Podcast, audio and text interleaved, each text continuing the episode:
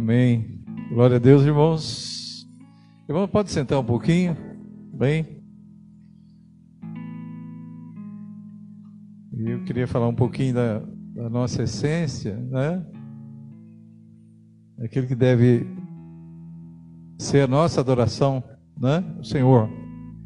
Adorarás ao Senhor de todo o teu coração. Quer dizer, você amará o Senhor de todo o seu coração. Só adora quem ama. Né? Amarás o Senhor de todo o teu coração, com todas as suas forças, com todo o seu entendimento. Né?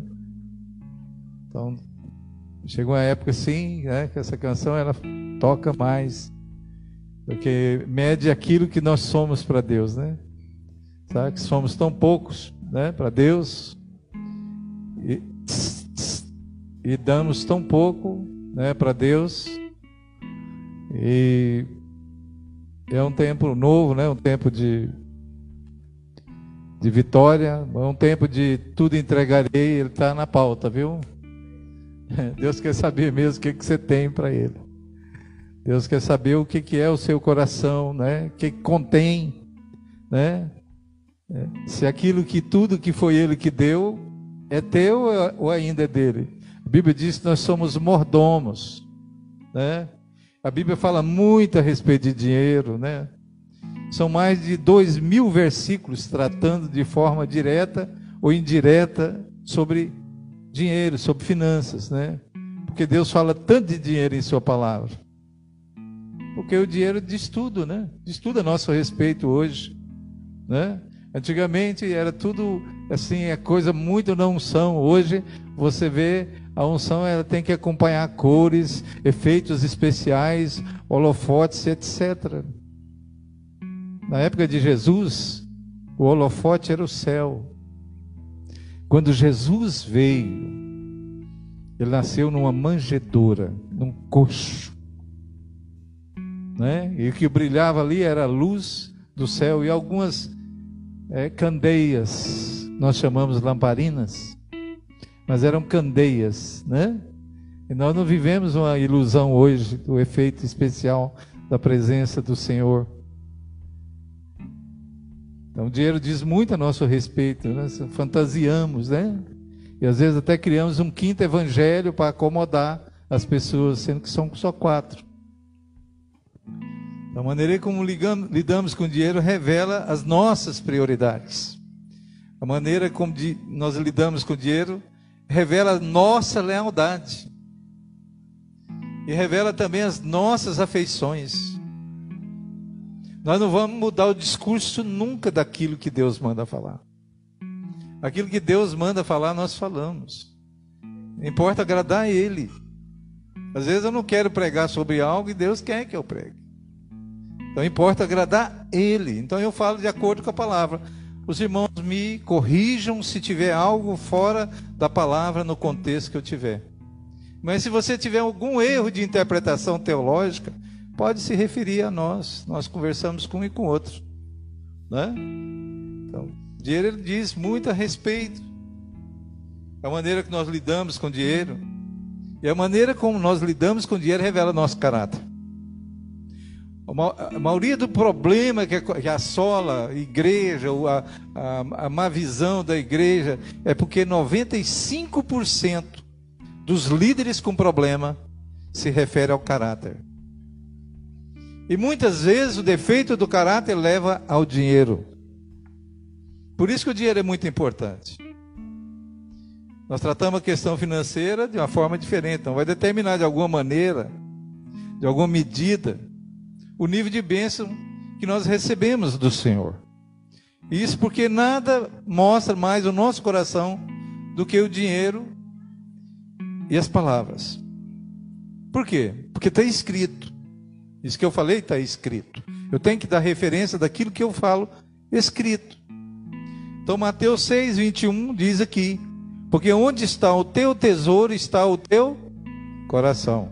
Onde está o teu tesouro, está o teu coração. Irmãos, dinheiro e palavras delatam o nosso coração. A Bíblia diz que a boca fala do que o coração está cheio, né? E o dinheiro mostra as nossas afeições. A maneira como nós lidamos com o dinheiro mostra qual o lugar de Deus na nossa vida, né? Então, às vezes, nós pensamos assim que dinheiro não tem nada a ver. Tem. É sagrado você ganhar o seu dinheiro. É digno o trabalhador do seu salário. Jesus disse que onde tiver o nosso tesouro, aí está o nosso coração.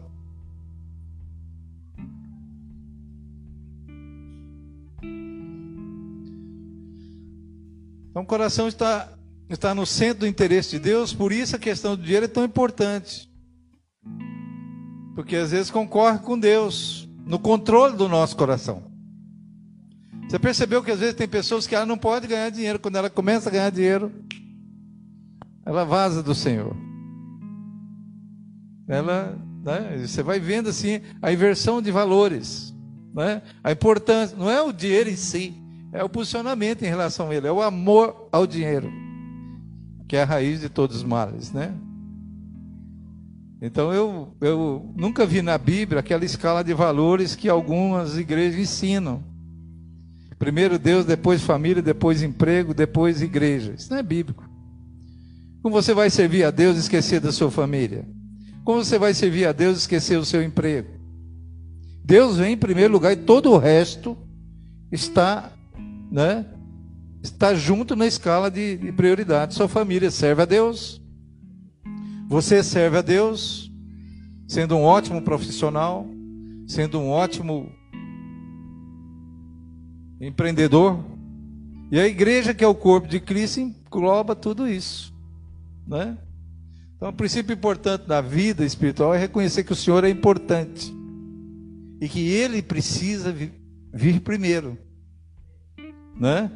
E todo o resto está unido numa escala de prioridades. Né? Então eu não posso botar, ah, vou depois servir. Não, isso é, isso é coisa lógica, isso é fora do contexto teológico hoje. Não dá nem para entender uma maneira dessa. Primeiro é Deus, depois é, é, é tudo. É você. você e sua família é uma coisa só.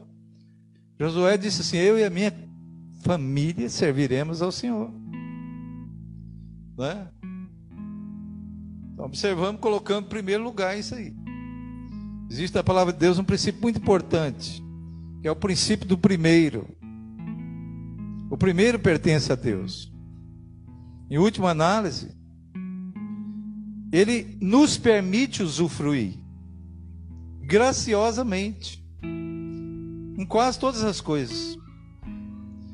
Então, algumas coisas são exclusivamente de Deus que ninguém pode tocar.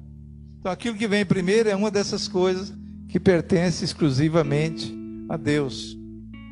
Eu vou só dar uma entrada bem rapidinha aqui, para voltar a falar outras coisas.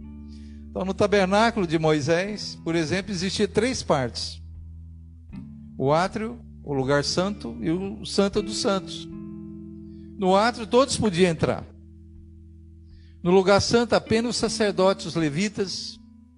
Mas no santo dos santos, por ser exclusivamente para Deus, Somente o sumo sacerdote, sumo sacerdote, uma vez por ano, ele levava o sangue da expiação. O que, é que era o sangue da expiação? Pegava-se um, cordeiro sem defeitos imolava ele, né? escorria o sangue, colocava na bandeja, né? e aspergia sobre a tampa da arca, né? chamada de propiciatório. Então, uma vez por, por ano, aquilo era aplicado sobre os pecados né, das pessoas. Mas Jesus era o Cordeiro Santo que tira o pecado do mundo, sem defeito algum. Jesus era perfeito, nele não havia pecado, né? E o sangue dele nos purifica de todo pecado hoje. Quantos estão entendendo? Diga amém. Então, lá no Éden, quando Deus criou o homem, ele disse: Adão, você pode comer todas as árvores é, do jardim, né, de todos os frutos das árvores, inclusive da árvore da vida. Mas uma árvore que é minha, do fruto dessa árvore você não pode comer. Era a árvore do conhecimento do bem e do mal. Então, certas coisas são exclusivamente de Deus. A árvore do conhecimento do bem e do mal era uma delas. Então a tentação do diabo ali é levar o homem a tocar naquilo que é de Deus. Por isso que tem muito ladrão que diz que é homem de Deus. Nem todo homem de Deus é ladrão. Não confunda as coisas. E tenha muito cuidado em falar isso. Somente se você não conhece. Né? Então aí, essa, essa, essas coisas são exclusivamente de Deus. Então o homem pode ter tudo, uma infinidade de árvores no jardim, ali estava, né? Uma variedade enorme de frutos, mas o diabo queria levá-la a tocar naquilo que é de Deus. Deus não criou o homem para ser seu escravo. Deus não pegou Adão e colocou lá no jardim do Éden, você vai ser meu escravo. Nem colocou a árvore do conhecimento do bem e do mal para tentar o homem. Alguns pensam que aquela árvore é tentadora, mas isso não é verdade. Tiago capítulo 1, verso 13 diz assim: Ninguém ao ser tentado diga, sou tentado de Deus, porque Deus não pode ser tentado pelo mal. E Ele mesmo a ninguém tenta. Está escrito na palavra. Tiago 1,13. Então não deixa ninguém te confundir. Quando Deus separa algo exclusivamente para si, para mostrar que Ele é o Senhor, né? por exemplo, a, a questão do dízimo, a questão das primícias, Deus está mostrando que Ele tem a parcela na, na, em tudo aquilo que nós possuímos, naquilo que transita em nossas mãos. Né? Então, quando comeram Adão e Eva, aquela proibição ali, é, servia apenas como lembrete de que eles deveriam servir a um Deus e a, e a ele ser obedientes. Né? Então, quando comeram do fruto, tomaram algo que era de Deus. Né? E o resultado foi morte. Então, ao tomarmos o que é de Deus, nós fazemos, nos fazemos iguais a Ele. E essa é uma atitude de Lúcifer. Né? Lúcifer caiu porque achou que poderia ser igual a Deus. Então, somente Deus é o primeiro. Quando ocupamos o primeiro lugar, nós estamos tentando tomar o lugar de Deus. Então, os primeiros frutos devem ser ofertados. Então, os primeiros frutos deveriam ser ofertados. Porque o primeiro fruto é de Deus. Êxodo 34, 36, Deus já começa a falar isso o tempo todo né, por toda a Bíblia. Né? Então, as primícias dos primeiros frutos da terra trarás à casa do Senhor teu Deus. A casa do Senhor teu Deus. Está em Êxodo, capítulo 34, verso 26. Então, o Senhor diz que as primícias eram dele. Não era apenas os primeiros, mas os primeiros dentre os primeiros. Né? Você entender que, que Deus jamais aceita ser segundo lugar na sua vida. Ninguém pode servir dois senhores. Você serve a Deus, ou você serve a Baal, a Mamon. Né? Glória a Deus. Então, a primeira colheita é de Deus. O primeiro fruto que desce em uma árvore era de Deus. O primeiro de qualquer coisa deve ser ofertada a Deus. Você vê que a questão de, de, de Abraão com, com Isaac. Isaac não era o primeiro filho. Havia tido Ismael. Mas Isaac era o primeiro filho legítimo de Deus. Então Deus requereu para si, para testar a, a fé de, de Isaac. Eu, eu penso que ali bastava apenas um golpe, né? Porque todo sacerdote é, judeu na época, eles aprendiam como era o sacrifício. Então usavam a faca para não causar sacrifício tremendo. O animal é sacrificado de cabeça para baixo para que o sangue escorra mais rápido. Tem todo essa essa esse ritual kasher que fala, né? Então a faca, primeiro corte, o animal, o posicionamento, tudo isso aí. Então eu creio que ali Isaac estava como um cordeiro para ser sacrificado, como o primeiro. Então o que, que acontece? O que acontece é que ele provou fidelidade a Deus. Deus dá e Deus tira. É assim que a gente tem que pensar. O que está com você tem que ser primeiro de Deus para você poder usar. Tem que ser primeiro de Deus para que você utilize, para que você reconheça Deus como o primeiro na sua vida. Né? Então, os primeiros frutos deveriam ser ofertados. Não era apenas os primeiros, né? Eram os primeiros dos primeiros. Então, essa é a maneira de demonstrar a primazia de Deus. Deus somente pode ser honrado se Ele for o primeiro. Né? Honra o Senhor com os teus bens, com as primícias de toda a tua renda, e se encherão fartamente os teus celeiros, e transbordarão de vinho os seus lagares. Isso acontece até hoje. É impressionante, mas acontece até hoje. Mas você vê o exemplo de Caim. Caim trouxe o fruto da terra como oferta ao Senhor. Abel, por sua vez, trouxe as primícias do seu rebanho e da gordura deste. Agradou-se o Senhor de Abel e da sua oferta, ao passo que de Caim não agradou. Foi por isso que houve o crime, né? A oferta de Abel foi primícia. A de Caim não foi primícia da sua colheita. Vou escolher isso aqui, dar para Deus e muito obrigado, e pronto, amém. Esse foi um dos motivos que a oferta de Abel foi aceita e a de Caim rejeitada. Por quê? Porque a oferta de Caim não procedeu da fé, procedeu do que sobrava. Ele trouxe ao Senhor algo depois de algum tempo, depois de ajuntar na colheita. Na Bíblia, o trabalho agrícola significa suor do rosto e aponta para obra humana. Enquanto o trabalho do pastor significa fé e confiança na graça. Entenda de uma vez por todas. Deus não aceita nada que não dependa da fé. Senão o milionário tem tem privilégio. O pobre vai dar o que ele pode. Ele tem pouco e Deus vai ignorar? Não. A viúva pobre trouxe tudo que ela tinha. O que, ela tinha? Moedinha. Mas agradou-se a Deus que ela deu tudo que ela tinha. Agora pergunta um bilionário se ele vai dar tudo. Então aí você vê o que, que é Deus, onde é que Deus está situado na vida da pessoa. Né? Abel trouxe as primícias, ele não esperou ter mais para ofertar. Ele deu o primeiro.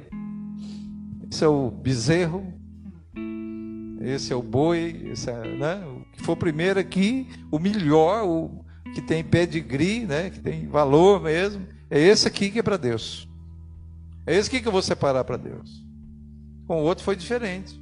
Então a Bíblia diz que Abel ofereceu um sacrifício que envolveu sangue, por isso Deus aceitou. Caim ofereceu uma oferta que tinha suor, mas não tinha sacrifício. Não é? E no livro de Levita nós vemos que Deus aceitava oferta de cereais tanto quanto aceitava de animais. A oferta de Caim não foi aceita Então, assim, é interessante que essa palavra de oferta na Bíblia é, é, é, o ofertar que é o ato de amor. Deus prova o coração e o caráter do homem através de uma oferta. Você acha que um avarento tem prazer em ofertar? Não. E quantas pessoas que às vezes não têm dinheiro e ela tem tinha, tinha aquela vontade louca, aquela sabe, aquela vontade de, de, de ofertar algo para o Senhor. Não é?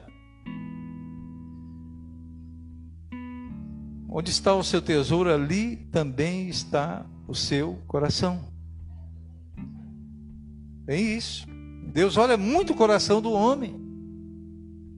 Se você estiver apresentando a sua oferta diante do altar, e se lembrar que seu irmão tem algo contra ti, deixe sua oferta ali, diante do altar. Vá primeiro reconciliar-se com seu irmão. Depois volte e apresente a oferta. Deus olha o coração. Deus examina o coração. 1 Coríntios capítulo 9, do 6 em diante, diz assim: Que Deus ama quem dá com alegria. Cada um dê conforme determinou em seu coração, não com pesar ou por obrigação, porque Deus ama quem dá com alegria. E Deus é poderoso para fazer com que toda graça seja acrescentada. Para que em todas as coisas, em todo o tempo, tendo tudo que é necessário, vos transbordem em boa obra. Né? Era assim, era simples. Não existia muita apologia quanto a isso. Traga o dízimo ao depósito do templo, à casa do Senhor, para que haja alimento na minha casa. Ele disse: minha casa. A obra do Senhor não é nossa. Nós somos mordomos, nós somos servidores, cooperadores. Diz o Senhor dos Exércitos: E vejam, se eu não vos abrir a janela do céu e derramar sobre vós bênção que dela venha maior abastança. Quer dizer, derramar sobre vocês bênção que vocês não terão onde guardá-las. Né? Então, quando ele diz assim, honra o Senhor com todos os seus recursos, quer dizer, com as primícias da tua renda, com os primeiros frutos, e todas as suas plantações, os seus celeiros ficarão plenamente cheios. Não é? Transbordarão de vinho os seus lagares, quer dizer, os barris serão cheios. Jesus sempre tratou o dinheiro assim, dessa maneira. E não faltava dinheiro. Ah, mas Jesus era Deus. Sim. Mas Jesus veio como homem. E como homem ele deu o exemplo. E uma certa vez ele disse assim, Mateus capítulo 6, 19 ao 21, não acumule para vocês tesouro na terra, onde a traça e a ferrugem destroem, onde os ladrões arrombam e furtam, mas acumulem para vocês tesouro nos céus, onde a traça e a ferrugem não destrói, onde os ladrões não arrombam e nem furtam. Pois onde estiver o seu tesouro, aí também está o seu coração. Fala do apego, fala da raiz, da avareza. Quem é fiel no pouco é fiel no muito. Quem é desonesto no pouco é desonesto no muito. Então, se nós não formos dignos de cuidar da, das riquezas deste mundo ímpio, quem confiará as riquezas a vocês? Então Deus prova a nossa fidelidade é no mínimo. É no mínimo mesmo. Todas as coisas Jesus falava isso, ninguém pode servir a dois senhores, pois odiará um e amará outro, ou se dedicará a um ou desprezará outro. Vocês não podem servir a Deus e ao dinheiro ao mesmo tempo. Mateus 6, 24. Aí você disse, ah, mas eu isso aí não é padrão, padrão sim, irmão. O que é que vamos comer? O que é que vamos beber? O que é que vamos vestir? Jesus disse: não se preocupe com isso. Os pagãos é que correm atrás dessas coisas. Mas o Pai Celestial sabe que vocês precisam delas.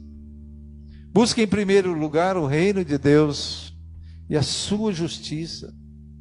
E todas essas coisas os serão acrescentadas. Mateus 6, 31 a 33. Estou citando alguns exemplos aqui para não ter que falar coisas que as pessoas possam pensar que é da, fruto da minha inteligência ou da minha interpretação. Quer que a palavra mesmo fale.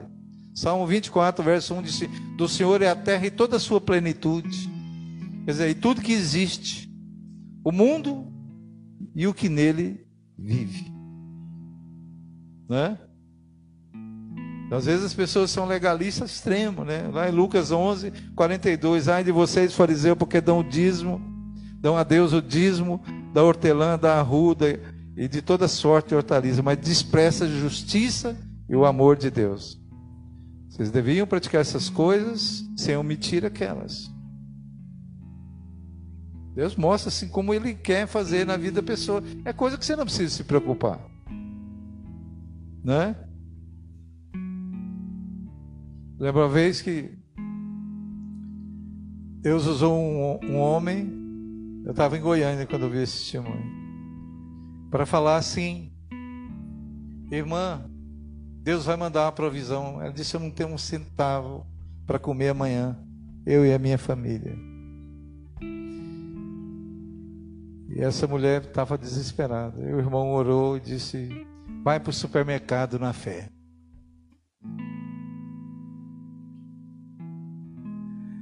E ela foi para o supermercado na fé. E Deus falava para ela em voz nítida: coloca tudo que você precisar no carrinho. E ela colocava coisas e sentia vontade de colocar mais coisas. Foi colocando que a coisa estava em cima. E ela foi entrou na fila. E estava na fila. E cadê o dinheiro? Cadê que apareceu alguém para falar, olha, eu vou pagar a conta? Eh, em Goiânia sempre tinha isso aí. Naquela época, não sei hoje. E de repente ela faltava três pessoas. E Deus lembrava que ela tinha que buscar alguma coisa. Ela buscava colocava. Faltava três pessoas. Faltava duas pessoas. E ela disse: e agora? A vergonha. E agora, Senhor? Faltava uma pessoa. Ela, meu Deus. De repente escutou. Faltava o serviço de som do supermercado. Faltava uma pessoa, que a pessoa pagou, que saiu, ela entrou com, a, com, com o carrinho, já na posição diz: quem chegar no caixa com o carrinho na, na fila tal, do caixa tal, agora vai receber a sua compra toda de graça. E aquela mulher recebeu toda provisão só pela fé. Porque Deus é fiel. Eu sempre falo, coloque o pé que Deus coloca o chão. E às vezes a pessoa está aí, eu tenho prejuízo, eu tenho prejuízo. Vocês temos prejuízo sim. Você não é perfeito, não sou, não somos. Mas eu falar lá, você vai para Joel capítulo 2 diz: "Mas restituir restituir-vos-ei os anos consumidos pelo devorador, pelos gafanhotos que destruíram. Devorador, cortador, migrador, destruidor. O exército que eu enviei contra vocês. Restituir-vos-ei. Né? Então Deus ele ele opera, é, é, ele, ele tem palavra. E a palavra de Deus é nesse sentido para nós. Para você entrar um ano de forma diferente, senão você vai ficar a mesma pessoa do ano passado. Nada se fez novo você ainda é velho. Então a palavra de Deus é um tesouro precioso que nós podemos encontrar para as nossas vidas. E quando nós baseamos a nossa existência na Bíblia, nós passamos a ser verdadeiramente felizes. Deus se revela através da Sua palavra. Então, com a ajuda da Bíblia, nós podemos achar o, o certo, perto do errado, e escolher, e aprender a viver da maneira que agrada a Deus. Você está valorizando, aplicando a palavra de Deus na sua vida? Você tem que olhar para as suas finanças, tem que olhar para a sua vida, mas você tem que olhar para aquilo que alimenta a sua fé. Sem fé é impossível agradar a Deus. Às vezes seus olhos não estão colocados na fé. A fé é viva. Nós temos que correr para a palavra para isso. Há uma palavra de Deus para cada um de nós. Há uma palavra de provisão, há uma palavra de cura, há uma palavra de restauração. Senão o novo não se faz novo. Né? Então, toda a escritura é inspirada por Deus, é útil para o ensino, para a repreensão, para a correção, instrução da justiça, para que o homem de Deus seja apto e plenamente preparado para toda boa obra. É 2 Timóteo 3, 16 a 17.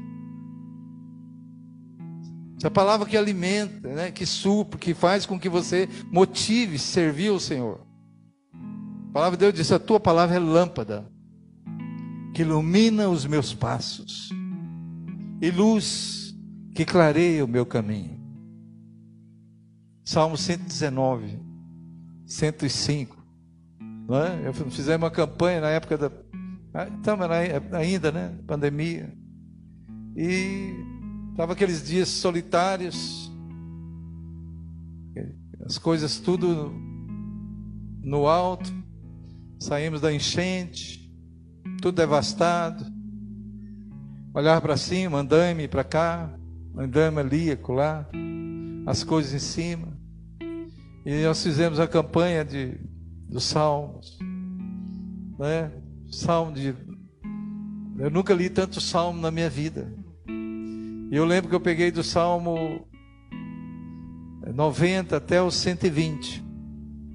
E era para ler todo dia, durante uma semana. 30 salmos. Recitá-los em voz alta. Estava rouco. Eu creio que foi naqueles dias que eu, eu peguei o Covid. E eu recitava os salmos e pensando assim no Senhor. Às vezes, quando chegava no, no 18, estava tudo bem. Mas quando chegava no 119, é no 118, quando chegava no 119, meu irmão, pensa como é comprido. 119, oito páginas da Bíblia. E você tinha que recitar. Quando chegar no 120, você já estava assim. Falei, Senhor, nós vamos de para ver o que Deus tem. E Deus tem. Né? Aqui você vê no 105. A lâmpada para os nossos pés e luz para o nosso caminho. E ela traz alimento. Mesmo na hora da angústia, na hora da tristeza, na hora da carência, na hora que falta, na hora que as pessoas nem te visitam. Hum? Todo mundo correndo uns dos outros. E aquela coisa, você tem que orar. Aí você vai ver, você vai aprender com Davi o que, que é gritar. É na carência. Você clamar ao Senhor. Cada versículo torna uma significância muito grande.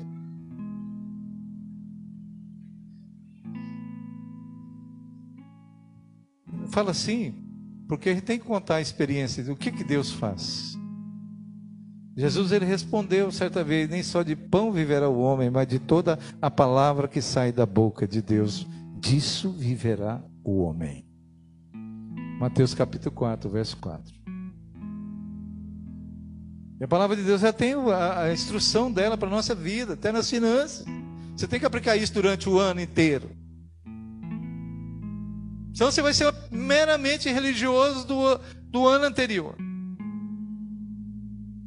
Ao invés de evoluirmos, de aplicarmos a palavra e crermos. Por quê? Porque a palavra é viva. Porque a palavra é eficaz. Ela é mais afiada do que a espada de dois gumes.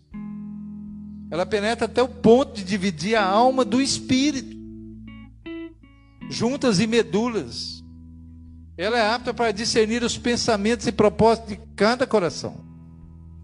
Hebreus 4, verso 12. Davi é tremendo. Como eu passei a amar Davi, os Salmos, né? Ele diz assim, eu fui marcando aqui os versículos.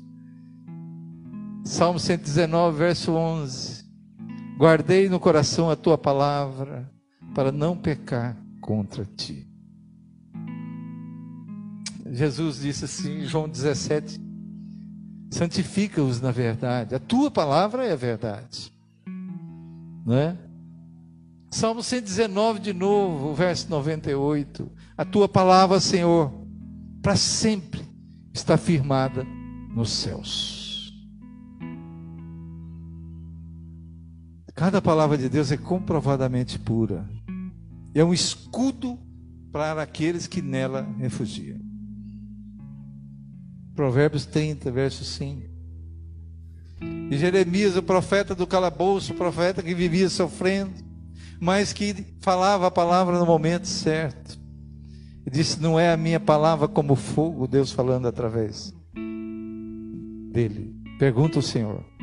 e como um martelo que despedaça a rocha. Então, tudo isso aí tem um sentido. Toda a Escritura é inspirada por Deus e útil para o ensino, e útil para a repreensão, para a correção e instrução da justiça. Tiago diz sobre isso. Tiago 1, verso 22. Sejam praticantes da palavra, não apenas ouvintes, enganando a vocês mesmos.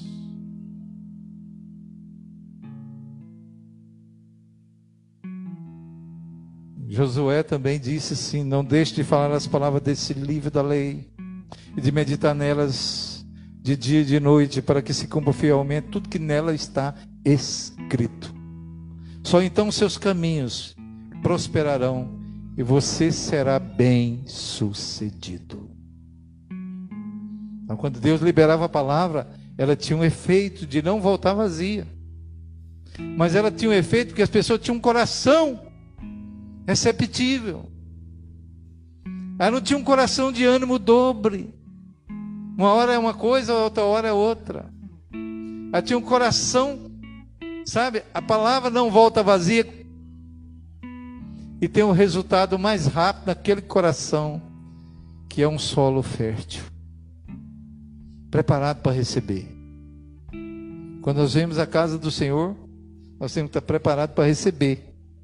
Você está falando a palavra de Deus, não que ela não fique só como só com a sua audição, mas que ela gere a fé. Salmo 33, verso 4, que eu li várias vezes. A palavra do Senhor é verdadeira. Ele é fiel em tudo que faz. Né? Jeremias no calabouço sempre falava isso: ó, quando as tuas palavras foram encontradas, eu as comi. Elas são a minha alegria e o meu júbilo, pois pertenço a ti, Senhor Deus dos exércitos. E a palavra de Deus diz em Efésios capítulo 6, verso 17, o capacete da salvação. Usem o capacete da salvação, a espada do Espírito, que é a palavra de Deus.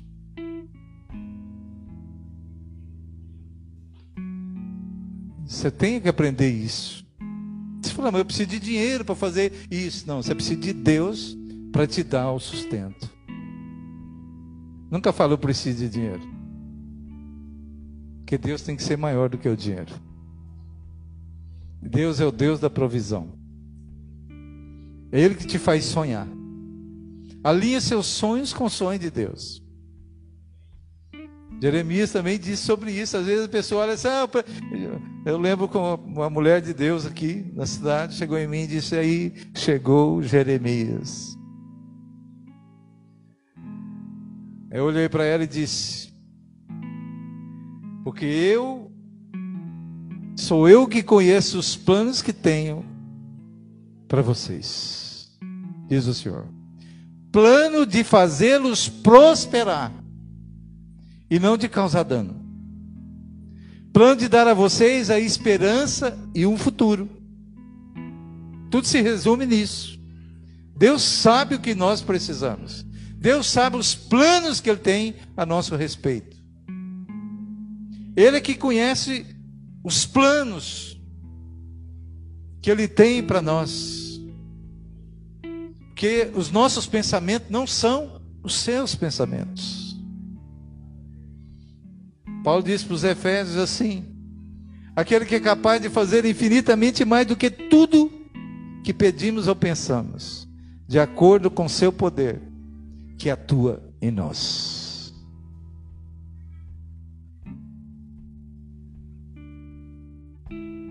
Jesus diz assim: busque em primeiro lugar o reino de Deus e a sua justiça. Todas essas coisas serão acrescentadas a vocês. Alguém diz assim, poxa, mas o, o reino de Deus é difícil de ser alcançado. Jesus diz aqui, ó, em primeiro lugar. Ah, mas tem só os que empregam tal esforço. Meu irmão, você queria moleza? Deus já está tá garantindo que se você buscar um prime, primeiramente o reino de Deus, as demais coisas serão acrescentadas. Você não busca o reino sem o rei. Então você vai buscar o rei. Amém? E às vezes nós queremos às vezes pensar de forma diferente, olha, e Deus ele quer uma consagração para ele. Consagra ao Senhor. Tudo que você faz, seus planos serão bem-sucedidos. Olha para a pessoa do lado e diz para ela: consagra ao Senhor tudo que você faz, e os seus planos serão bem-sucedidos. Deleite-se no Senhor, e Ele atenderá os desejos do teu coração. Alarga a sua tenda, estenda bem as cortinas da sua tenda, não o impeças, estica suas cordas, firma suas estacas. É assim que você vai crescer. Mas você tem que liberar a palavra profética. Essa palavra é profética. Como é que você libera ela? Apropriando ela para a sua vida. Tomando posse para a sua vida. Tomando posse para o seu casamento. Tomando posse para a sua vida espiritual. É, é pela fé que agrada a Deus. A fé é a certeza daquilo que esperamos. E é a prova das coisas que nem vemos. Mas primeiro você demonstra a fé. Aí Deus começa a trazer os resultados. Por quê? Porque eu estou convencido que a, aquele que começou a boa obra em vocês vai completá-la até o dia de Cristo Jesus. Quantos vocês viram? Senhor, a vida tem sido difícil. Aquele que sai chorando, enquanto lança semente, voltará com cantos de alegria, trazendo seus feixes. Salmo 126, verso 6. Você precisa consolidar o chamado da eleição de vocês e agir dessa forma. E jamais, jamais tropeçarão. Por quê? Porque as promessas de Deus se cumprem. Não, não repara se pingar alguma coisa. Né? Deus não mente. A Bíblia diz que Deus faz muitas promessas para todos que o amam. E uma delas é prosperar a pessoa. Ele é o Deus da provisão. Né? Nós podemos confiar nas promessas de Deus, porque Deus é fiel. Deus prometeu perdoar todos os pecados de quem aceita Jesus como seu Salvador. Ele também promete estar conosco, nos ajudar a vencer as dificuldades. Ah, se Deus fosse tão bom, não precisava trabalhar. De fato, ele não, nem leu a Bíblia, né? A Bíblia diz que do suor do nosso rosto nós ganharemos nosso pão. Temos que trabalhar. Ainda diz assim: vai ter com a formiga preguiçoso. Né? Então Deus promete que o Espírito Santo. Agora, as bênçãos do Senhor passam a perseguir aqueles que estão no centro da vontade de Deus. Né? Por quê? Porque Deus não é homem porque minta nem filho do homem que se arrependa. Acaso ele fala e deixa de agir? Agindo Deus, quem impedirá? Acaso ele promete e deixa de cumprir?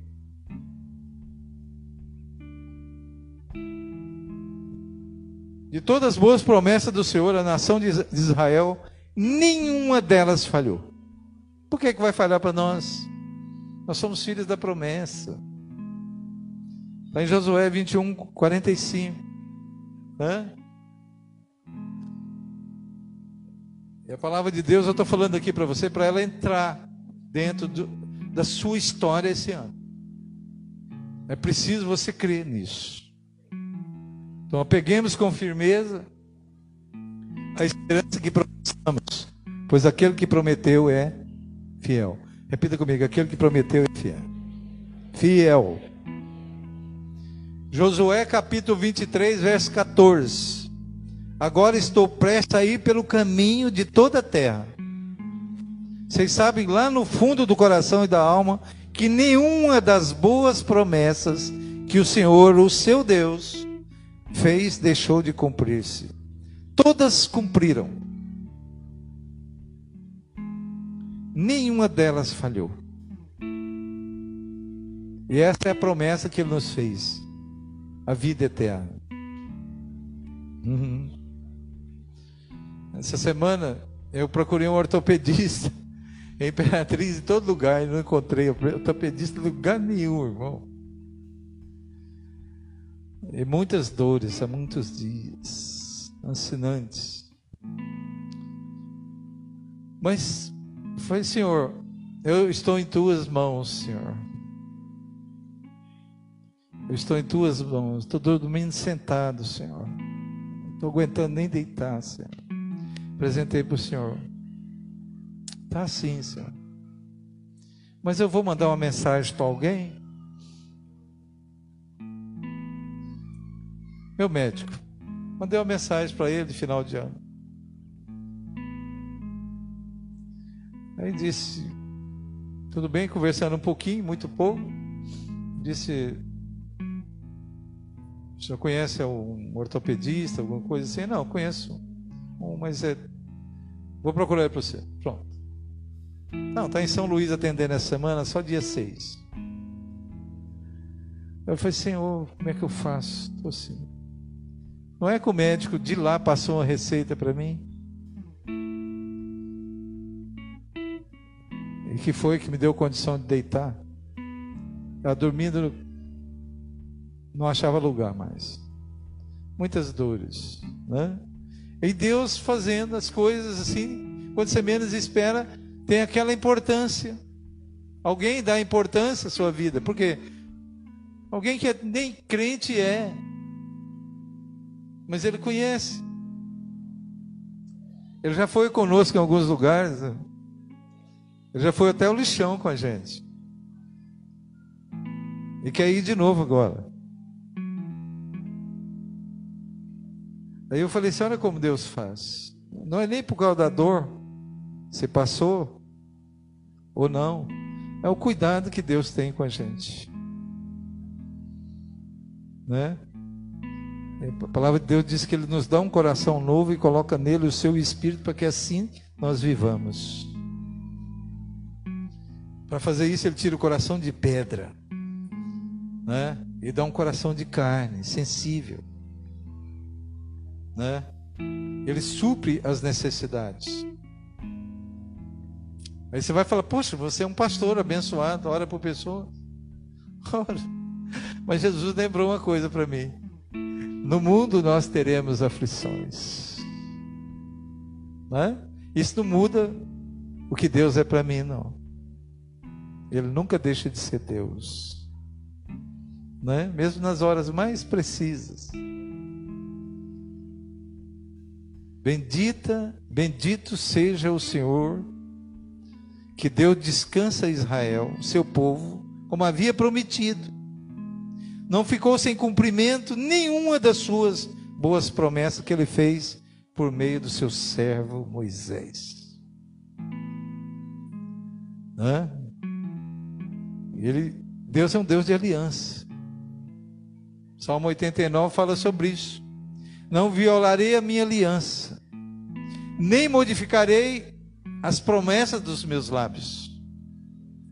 De uma vez para sempre jurei pela minha santidade, e não mentirei a Davi, que a sua linhagem permanecerá para sempre, e o seu trono durará como o sol, será estabelecido para sempre como a lua, a fiel testemunha no céu. Então Deus ele, ele cumpre as promessas. Então Deus você tem promessa para sua vida, ele vai cumprir. Mas não coloque o dinheiro em primeiro lugar, coloque Deus, ele vai colocar o dinheiro para correr atrás de você. Eu trabalhei com judeu. Um tempo eu trabalhei com judeu, nós trabalhamos três anos. Eu via como era. Você é seguro, é seguro, não faz você não vê um pingo de desperdício. Né? Até aquelas sobras que a gente vê ali do, do milagre de Jesus, né? no sermão da montanha ali, ele disse: ajuntai tudo para que nada se perca. Né? Então ele sempre vai mandar, ele vai suprir. As promessas de Deus se cumprem. Até com dinheiro que você precisar. Eu já vi casos de acontecer de dinheiro aparecer na conta, de pessoas. Eu não vou contar meus casos. Prefiro dos outros, melhor. Então, dinheiro na conta que aparece. Né? Quando Deus faz uma promessa, Ele cumpre. E Ele cumpre até a descendência. Né? O que Ele cumpriu para Davi, cumpriu para sua descendência. Né? Você vê que Jonathan teve o seu filho. Mefibosete, abençoado por causa da descendência, por causa da aliança que o pai tinha tido com Jonathan. E aí Mefibosete é que herdou. Você pode ser herdeiro em Cristo Jesus de todas as promessas. Agora, tira uma coisa da frente. Coloca o dinheiro em segundo lugar.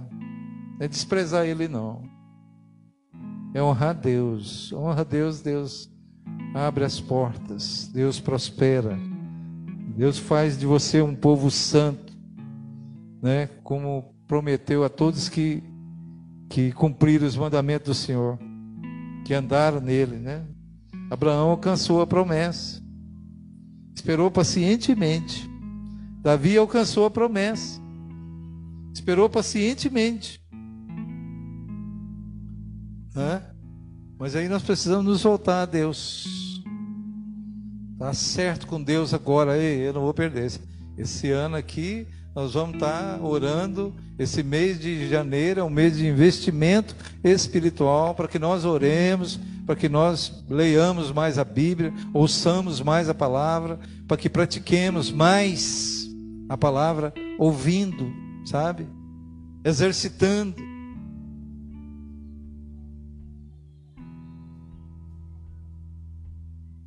Isaías 45, voltem-se para mim e sejam salvos, todos vocês confins da terra, pois eu sou Deus e não há nenhum outro.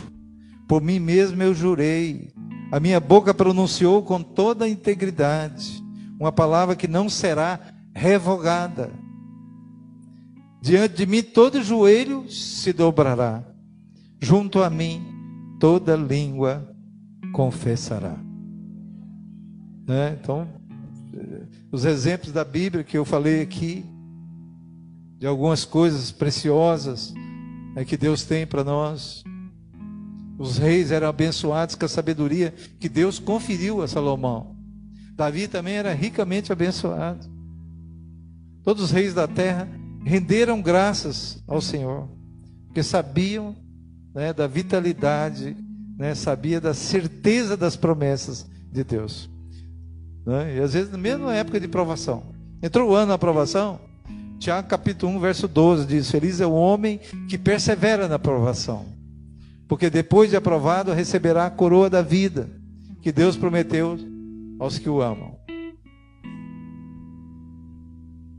Todos saberão das promessas do Senhor. Encerrando o Salmo 119, verso 50, diz assim: Este é o meu consolo no meu sofrimento. A tua promessa me dá vida.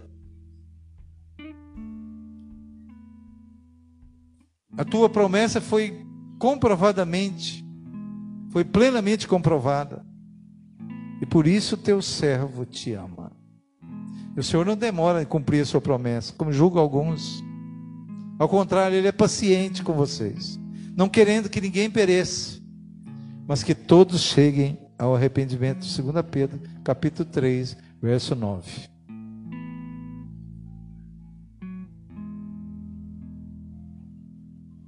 Jesus disse: Esse mundo tereis aflições, mas tenha bom ânimo. Eu venci o mundo. Então, nós temos pessoas que dizem mas é que Deus vai ouvir um pecador? João 9, verso 31. Sabemos que Deus não ouve pecadores, mas ouve o homem que o teme e pratica a verdade. Temor do Senhor é o princípio da sabedoria. Quando você procura praticar, Deus já está vendo a sua intenção no seu coração. Deus não está vendo a perfeição, Deus está vendo a sua intenção. Aquele que conhece a intenção do Espírito, aquele que sonda os corações. Porque o Espírito intercede pelos santos, de acordo com a vontade de Deus. Não basta você querer, o Espírito Santo vai interceder por você, vai te ajudar, vai te fortalecer, vai te capacitar, vai te distinguir, vai fazer diferença entre o que serve e o que não serve o Senhor. Deus não olha para o perfeito. A maioria dos perfeitos são orgulhosos, são presunçosos, os que se acham perfeitos, religiosos, fariseus. Né? Deus olha para aquele que tem um coração quebrantado e o espírito contrito no céu. Diga amém. Então nós não podemos desanimar. Todos enfrentamos situações. E quando precisamos de conforto, aí sim. E no momento de dor, de tristeza, uma palavra de conforto ajuda a seguir em frente e não ser dominado pelo desespero. Né? Muita gente tenta confortar mais, mas o melhor conforto vem da Bíblia, que é a palavra de Deus. Deus tem a palavra, Deus tem o conforto que você precisa. Ele te conhece te ama, quer lhe confortar. Ele quer trazer essa restauração sobre a sua vida. Olha para a pessoa do lado e diz: Perto está o Senhor, dos que têm o coração quebrantado e o espírito abatido. Amém. Jesus disse assim: Eu disse essas coisas para que em mim vocês tenham paz. Nesse mundo tereis aflições, contudo tenham ânimo, eu venci o mundo. Você é mais do que vencedor em Cristo Jesus. Toma posse dessa palavra, deixa ela entrar no seu espírito. Porque aquilo que você falar vai ter cunho espiritual. Vai ter força espiritual né? O Espírito Santo está sobre a sua vida. Às vezes tem momento que você precisa de oração. E às vezes é o momento que as pessoas precisam que você ore por elas. Né? Davi já falava isso sobre você, sobre eu, sobre qualquer outra pessoa. Mesmo que eu ande, ainda que eu ande no vale da sombra da morte, não temerei perigo algum, porque tu estás comigo. A tua vara e o teu cajado me consolam. Por quê? Porque o Senhor é refúgio. É refúgio para os oprimidos e torre segura na hora da adversidade. E a paz de Deus, que excede todo entendimento, guardará o coração e a mente de vocês em Cristo Jesus. Apresenta suas mãos para o Senhor como primeira oferta do ano, aquilo que você tiver no coração e as suas mãos puderem alcançar. Traga para o Senhor e adore Ele. Amém?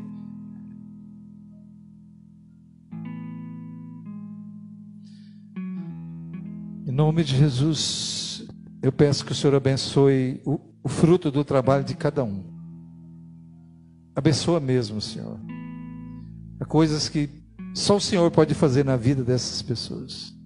Mas eu sei que o Senhor é o Deus que proclamou esta palavra. E ela jamais voltará vazia, senão com os resultados que o Senhor designou. Eu apenas pronunciei aquilo que é da tua vontade, que é a tua palavra. Os resultados serão contigo, Senhor. Traga os resultados que o Senhor designar ao coração de cada um de nós nessa noite, em nome de Jesus. Amém? E amém. Aqueles que quiserem primiciar, tem o, tem o saquitel com, com envelope para você colocar dentro. Amém? Pode pegar aqui, viu?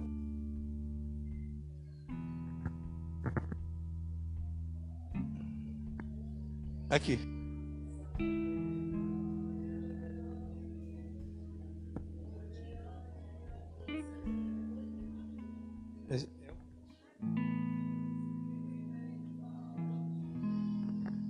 Pode passar o vídeo.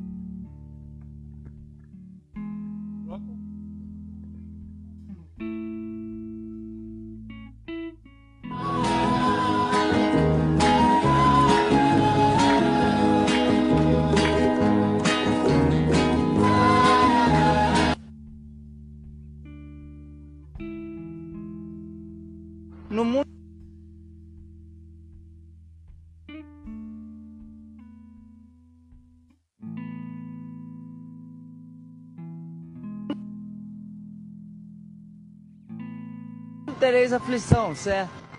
Então não tem como eu dizer para você que é fácil. Porque se o próprio mestre, se, se o, o Messias que nasceu perfeito, tanto em sua forma física quanto em seu caráter, sofre aflição, que dirá eu que sou falho? Paulo Henrique Nascimento Pereira. Eu tenho 24 anos. É, daqui de Coronel Fuxiano. É, a vida é aflita, o mundo é assim. Mas ele também fala, tem de bom ânimo, pois eu venci o mundo. Por isso eu venho trabalhar todo dia, todo dia a gente vence uma vez. É muito fácil você dizer que a vida é injusta com você e, e dizer que Deus Todo-Poderoso tem que fazer a seu favor, uma vez que é, é, você se deita e espera a recompensa de Deus cair no seu colo. Mas se você parar para pensar, nenhum dos homens de Deus tiveram sua recompensa no colo. Abraão teve que largar sua família, Moisés teve que atravessar o deserto, Jesus, poxa, foi crucificado. Né? Então, se você quer uma recompensa de Deus, faça seu esforço. Deus não vai te recompensar por ser uma pessoa à toa. Entendeu? A, a, a palavra diz que o trabalho dignifica o homem. Vamos ser dignos, trabalhar.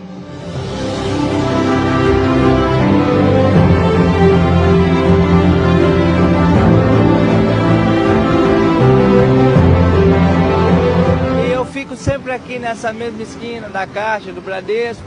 Se quiser vir cá comprar uma balinha, pode vir. Se quiser conversar do amor de Deus, pode vir duas vezes. A gente está sempre por aqui. Beijão.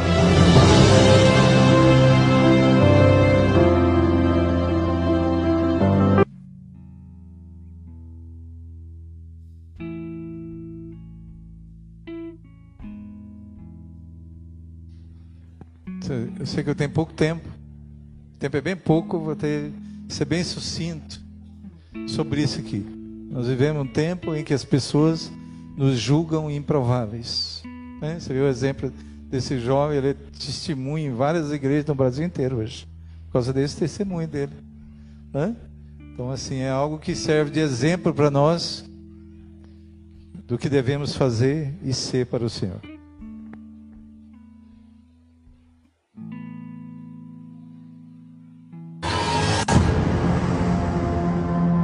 Você pode sobrecarregar seu coração com tantas coisas e se perder de Deus. O tempo que nós vivemos é mau.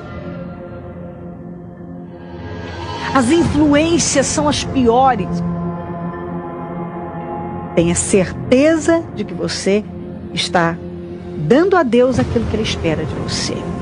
Seja rápido, rápida em obedecer. Nada mudou. O que era pecado há dois mil, três mil, quatro mil anos atrás continua sendo pecado hoje. A única profecia que falta acontecer é o arrebatamento da igreja. E quando a igreja do Senhor Jesus for tirada, o Espírito Santo também será tirado. Esse mundo vai ficar muito pior, mas de uma tal maneira insuportável. E quem ficar não terá mais as facilidades de hoje que está na graça, porque a graça, o tempo da graça vai terminar e vai iniciar um, um tempo chamado grande tribulação. Talvez você está aí não está levando a sério. Você não está levando a sério. Quando o arrebatamento da igreja acontecer, acabou. Tudo que você tem que fazer é receber Jesus como seu Salvador.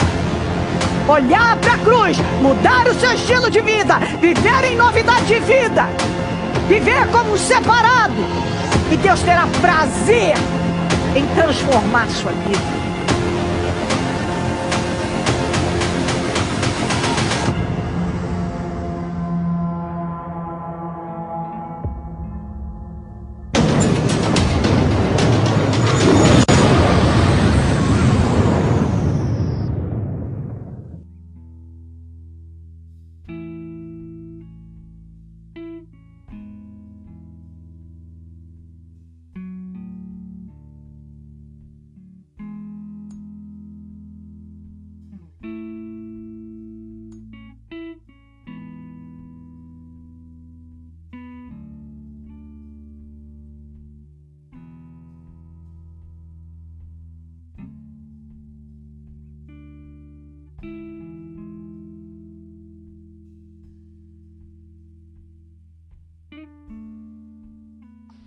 Amém, irmãos? Vamos ficar de pé, vou ler a, a, a palavra aqui, mesmo porque você não pode ir embora agora, né? Amém? Então escuta um pouquinho, viu? Vou ser breve mesmo, breve mesmo, essa palavra. Amém? É, 1 Samuel capítulo 4, verso 15 ao 22. 4, verso 15 ao 22. Enquanto você acha, eu oro. Pai, em nome de Jesus, pedimos que o Senhor fale conosco nessa noite especial, Senhor. Essa noite em que a tua palavra entra em nosso coração, ó Deus, através do ouvir da tua palavra. A fé vem pelo ouvir, gerando fé em nosso coração. Eu sei que algo vai mudar a favor daqueles que aqui estão. Que o Senhor fará grandes coisas na vida deles, em nome de Jesus, de acordo com as promessas solenes da tua palavra, em nome de Jesus. É, era Eli da idade de 98 anos, e seus olhos tinham cegado, e já não podia ver. Disse o homem a Eli: Eu sou o que saí das fileiras, e delas fugi hoje mesmo. Perguntou-lhe Eli: Que sucedeu, meu filho? Então respondeu que trazia as novas, e disse: Israel fugiu diante dos filisteus, e houve grande morticínio entre o povo, e também os teus filhos, Rofini e Finéas, foram mortos, e a arca de Deus foi tomada. E a arca de Deus foi tomada. Ao chegar ele menção da arca de Deus, ao fazer ele menção da arca de Deus, caiu Eli da cadeira para trás, junto ao portão, e quebrou-se-lhe o pescoço e morreu, porque era homem velho e pesado, e havia ele julgado a Israel quarenta anos. Estando sua nora, a mulher de Finéias, grávida, e próximo do parto, ouvindo essas novas de que a arca de Deus fora tomada, e de que seu sogro e seu marido morreram, encurvou-se e deu à luz porque as dores lhe sobrevieram. Ao expirar, disseram as mulheres que assistiam: Não temas, pois tiveste um filho. Ela, porém, não respondeu, nem fez caso algum, mas chamou o menino de Icabô, dizendo: Foi-se a glória de Israel. E isso ela disse, porque a glória de Israel fora tomada por causa do seu sogro e de seu marido. E falou mais: Foi-se a glória de Israel, pois foi tomada a arca de Deus. Amém? Pode sentar, irmãos. É porque a geração de Eli era uma geração de sacerdócio infiel, indisciplinado, que não corrigia os filhos no altar. Então a Bíblia diz que era grande o pecado de Rofini e Finéias, filhos de Eli, porque ele desprezava a oferta do Senhor. Então, antes de morrer, a mulher de Finéias, filho de Eli, colocou o nome do seu filho de Icabó. Né? Quer dizer, foi-se a glória. Porque a arca do Senhor foi tomada. Né? Às vezes eu falo essa, essa palavra, Icabode, foi-se a glória, por causa disso aqui. Então, a arca era símbolo da presença de Deus e foi levada pelos inimigos de Israel ali. Né? A glória daquela, gera, da, daquela geração foi levada. Felizmente, existe muitos que fazem parte da geração de Eli. A geração que perdeu a glória de Deus e nem sabem. É uma geração que não sente a presença de Deus, que não glorifica a Deus, que não recebe batismo com o Espírito Santo, que tornou comum as coisas sagradas. É uma geração que não tem profecias, não tem revelação, não tem dons espirituais. A glória de Deus se foi. Então, que o Senhor nos livre de fazer parte da geração de Eli, que perde a presença de Deus e da comunhão com o Senhor. Nós podemos perder amigos, relacionamentos, podemos perder posição, mas não podemos perder a glória de Deus. Diga amém. É aquela geração que governa sem a arca, sem a presença de Deus. É como fosse Saul, né? Essa geração de Eli é a geração que perdeu a arca. A geração de Saul é a marca da ausência da arca. Então, se você prestar atenção no primeiro rei de Israel, Saul, você vai ver que quando Saul começou a governar a arca da aliança, já havia sido levada para Criate Jearim. Jearim. Está em 1 Samuel capítulo 7, verso 1 ao 2. Saul deveria fazer o que Davi fez. Assim ele começou a reinar e ele deveria, assim que ele começou a reinar, ele deveria ter mandado buscar a arca e levada a Jerusalém. Mas Saul começou o reinado como se nada tivesse acontecendo. Pior do que perder a arca é governar sem a arca. Pior do que perder a presença de Deus é governar sem a presença de Deus. É viver despreocupado, sem trazer de volta a presença de Deus. Né? Em nenhum momento na Bíblia se menciona que durante os 40 anos do governo de Saul, ele tenha sentido pelo menos falta da arca. Né? Eu não sei, irmãos.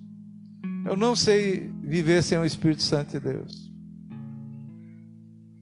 Eu pedi muitas vezes para o Senhor. Senhor me leva. Eu não quero viver sem ouvir a tua voz. E você ouve a voz do Senhor? Através do Espírito Santo. Porque a gente sabe que tem coisa melhor. Paulo disse: melhor estar com Cristo. Então que o Senhor nos livre de um coração que não sente falta da presença de Deus. Eu estou falando assim porque está começando um ano muito importante. Você vai precisar muito de Deus. Você vai precisar muito da presença de Deus. Você vai precisar muito de ouvir a Deus para pegar um direcionamento correto. Quando a igreja se reúne começa a clamar outro nível de manifestação da presença de Deus. Às vezes hoje se preenche com outras, com outras coisas. É? Então, a geração de Samuel já reclamava a arca. A terceira geração foi a geração de Samuel, que existiu entre duas gerações, a geração de Eli e a geração de Saul. Então a geração de Samuel foi gerada nas trevas da geração de Eli e se manifestou mas ela foi sufocada na geração de Saul. A geração de Samuel era a geração profética. Se você ler o contexto da Bíblia, eu não escreveria nada em vão. Tudo na Bíblia tem sentido e se completa em Cristo. Né? Então, a geração de Samuel era a geração da voz profética, reclamando a volta da arca. Deixa me dizer algo uma geração profética sempre nasce num tempo né, de declínio. Deus sempre levanta os seus profetas no meio das crises do mundo. Mas estão entendendo? Diga amém. Então, explicando aqui para você, ai pastor, porque o que está acontecendo? Olha, nós pregamos sobre os quatro cavaleiros do Apocalipse três vezes.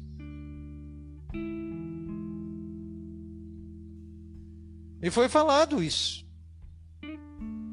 Eu disse para vocês: olha, nós estamos no, no, no, capítulo 6 de Apocalipse. Isso já tem dois anos que eu falo isso. Já começou. Aí o que, que não, não se cumpre? Algumas coisas nós precisamos entender, explicar. Não dá para falar assim, puxa. As coisas para Deus têm que ser debruçadas na palavra. A revelação ela vem mediante o esforço, a dependência de Deus. Muitas vezes você quer algo de Deus, você chora para Deus falar. E você pensa que você vai ouvir de uma maneira, você ouve de outra. Então Deus está levantando você nesse tempo para manifestar a glória dele por meio da sua geração, da nossa geração. Basta você buscar a presença de Deus. Por vezes o profeta Samuel aconselhava Saul a buscar a arca. E foi rejeitado. Você disse, mas não. Não tem nada a ver. Às vezes na hora do aperto ele lembrava da arca. Mas depois desistia de buscar. A geração de Samuel é aquela que percebe que o ambiente precisa de Deus e se levanta dizendo: Vamos trazer novamente a arca do Senhor. Que nós sejamos contados em 2021 entre aqueles que clamam pela arca do Senhor. Nós precisamos estar envolvidos no meio dessa quarta geração. Ela tem um preço. Para você atrair a presença do Senhor, tem um preço. Se Deus falar naquele momento que você está ali difícil, mas Deus falar, é agora que você tem que orar. Aí você fala, meu Deus, espera eu melhorar, espera acontecer isso, espera acontecer aquilo. Aí diz Senhor, vai lá para a palavra, aí você abre lá, clama a mim e te responderei, anunciar-te coisas grandes e ocultas que tu não sabes.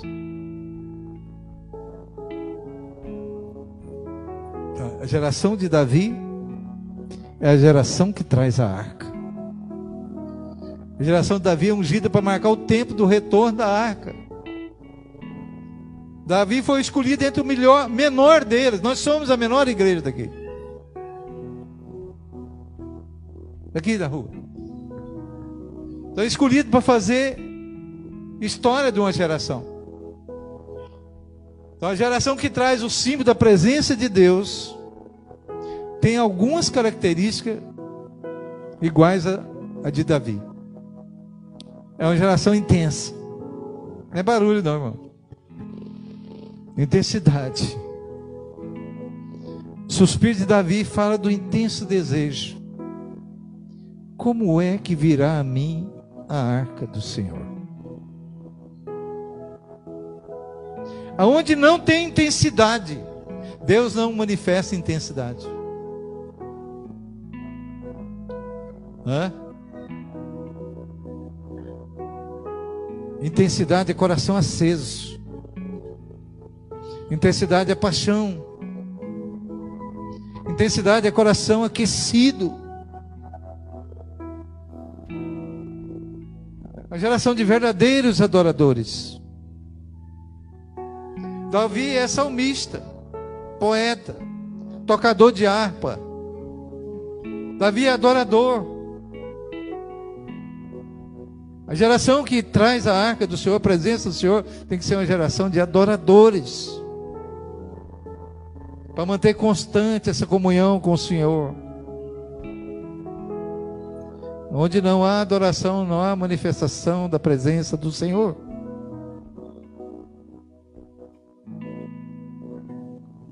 a geração espontânea. Davi dançava, Davi pulava. Ele não estava preocupado com as pessoas estavam pensando, não. Ele simplesmente celebrava a presença do Senhor. Quando o Espírito se manifestar, disse Samuel: Faz o que o momento te pedir, o Senhor será contigo. Né? Alô ali para Davi. Então é uma geração persistente, uma geração que, é, ainda que erre na busca da presença do Senhor, não desiste. Ainda que você erre, ainda que você acorde tarde, mas você não desiste de buscar o Senhor. E assim Davi trouxe a arca de volta para Jerusalém. A presença estava de volta no lugar. A geração de Davi tem um futuro. Nunca mais se apagará a lâmpada na casa do Senhor. O fogo arderá para sempre no altar. Quando fala de altar, todo mundo está pensando que é o púlpito. Quando fala de altar, está falando do coração voltado para Deus, que se enche do fogo, que se acende o fogo, que clama, que sabe, que despeja o amor, sabe, nas orações, que clama ao Senhor, que ora, que clama. E coisas nós não conseguimos mudar, mas não conseguimos orar. Você não pode responder por Deus. O homem faz plano, mas a resposta vem do Senhor. As nossas orações são voltadas para Deus, a resposta vem do Senhor. É Ele que vai trazer a arca com a intensidade que nós buscarmos. Nós clamamos, queremos a presença de Deus. Nós queremos milagres. que isso aconteça. Eu não quero fazer milagre para mim aparecer. Mas eu ficaria feliz se acontecesse com alguém daqui orar. E vai acontecer. E vai acontecer. Porque Deus mostrou. Há um preço alto pago por Jesus. E Ele vai fazer com que nós entendamos o valor da busca pela presença do Senhor. Como é que eu vou trazer novamente a presença do Senhor na minha vida, como era quando eu tinha o primeiro amor? Por isso que se esfria. Porque não há clamor.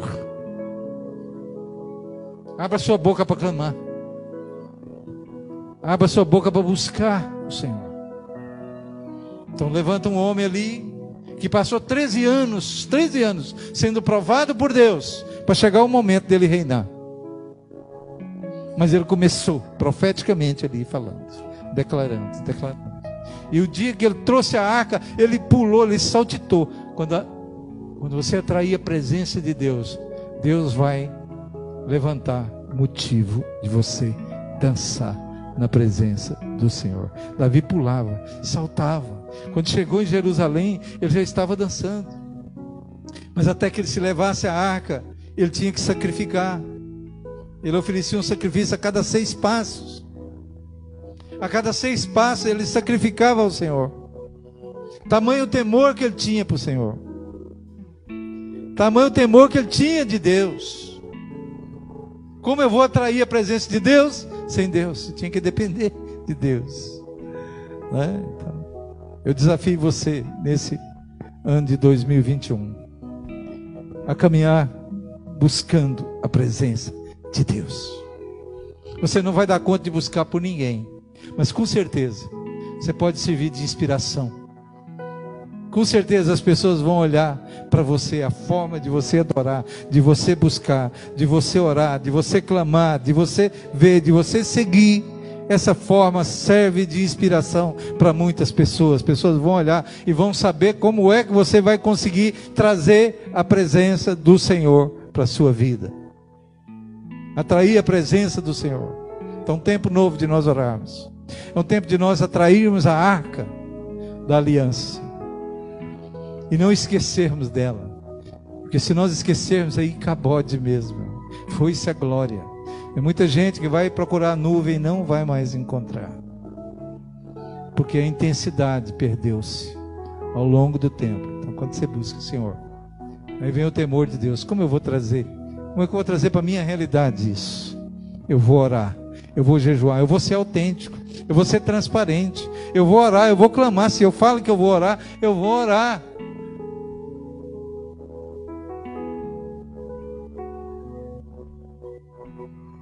Há dois dias eu dormia sentado. Eu nunca liguei para alguém para falar, eu estou assim. As pessoas viam pelos movimentos. Mas eu posso falar para você que isso não me impediu de buscar o Senhor, de clamar ao Senhor. De falar, Senhor, muda aquilo que eu não consigo, Senhor. Os teus olhos alcançam o que os meus não veem. Que as tuas mãos façam aquilo que eu não consigo, Senhor. Que o meu coração pulse. E você vai vendo Senhor, o agir do Senhor.